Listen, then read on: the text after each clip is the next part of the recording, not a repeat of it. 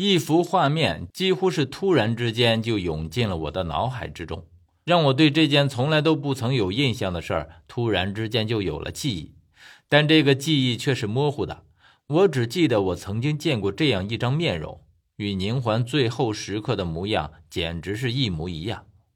但除了这张面庞以外，其他的部分却都没有任何记忆。我甚至不知道这个人是谁。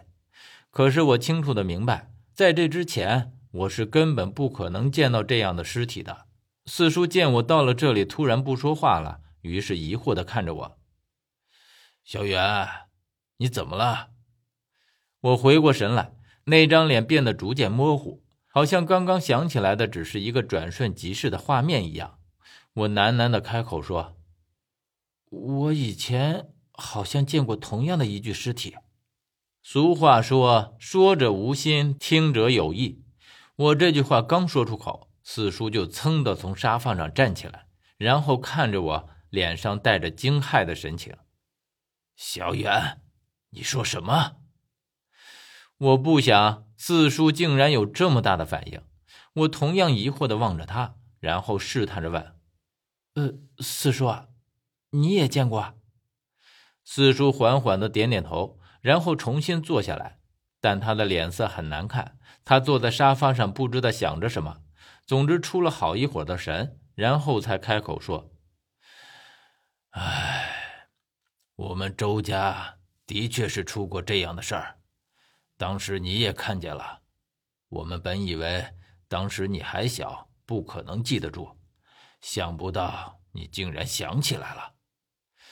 我怎么是一点印象也没有？我于是问他：“那当时我多大呀？”“还不到两岁。”“还不到两岁？那现在的确是不大可能记得那时候的事儿。”这个影子不知道是什么缘故，竟然被我鬼使神差的想了起来。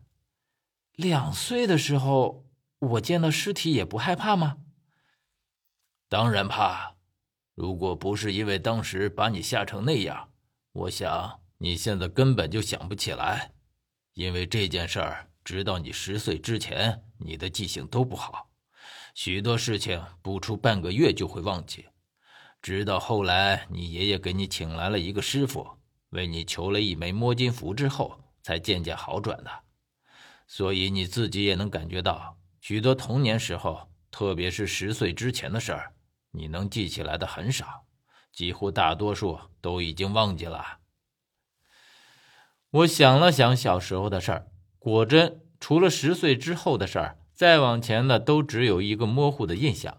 而且就像时间上有一个断层一样，原来竟是我小时候被这样的腐尸给吓到过的缘故。这也就能解释为什么我突然之间能够想起两岁时候见到的一张模糊的腐尸脸，完全是因为被吓得太过，以至于这张脸深深的如同一个烙印一样印在了我的脑海中。四叔接着说：“你当时可把大家给吓坏了。”我们喊你一点反应都没有，而且整整折腾了一天都是这样，送到医院里也丝毫没有起色。最后在医院待到了凌晨两点，你就突然大哭大闹了起来，一直哭闹到了大半夜。再后来，除了记忆上会有一些问题之外，整个人基本上都没事了。所以从那之后，你才一直和你爷爷住在一起。哎，可说来也奇怪，你大哭大闹的时候，谁都哄不住，唯独你爷爷一抱你，你就不哭了。后来回到家也是这样，连你父亲都哄不住，最后也只得让你和爷爷住在一起，一直到了你爷爷去世。这件事情我都不知道，但我知道整个家族里都瞒着我，也是为我好。我于是又问他。那腐尸是怎么出现在周家的？可是当我问这个问题的时候，四叔就不说话了。他拿出一支烟，点燃了，猛吸了几口，马上一根烟就已经见底了。最后，他沉着声音说：“唉，我们也不知道。”四叔的这个样子让我无从分辨他说的究竟是不是真话，但是他的模样看上去很是唐突。像是提起了什么伤心事儿一样。见四叔这样，我于是便不敢再问下去了，生怕扯出什么能让四叔崩溃的隐秘来。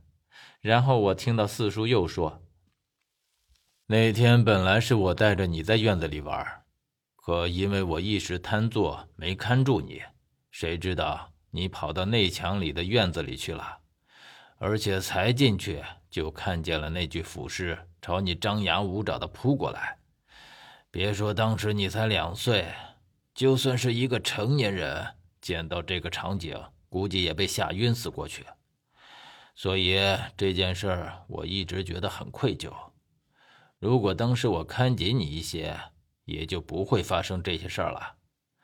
唉，我害了整个周家。我从来都不知道四叔这些年来一直都是这样责怪自己。于是我坐到他旁边安慰他：“哎，四叔啊，我现在不是好好的吗？你不用自责，而且我也从来没有怪过你。”如果你当时出了什么事儿，那么整个周家就真是完了。幸好你福大命大，挺过来了。现在你可知道我的心情？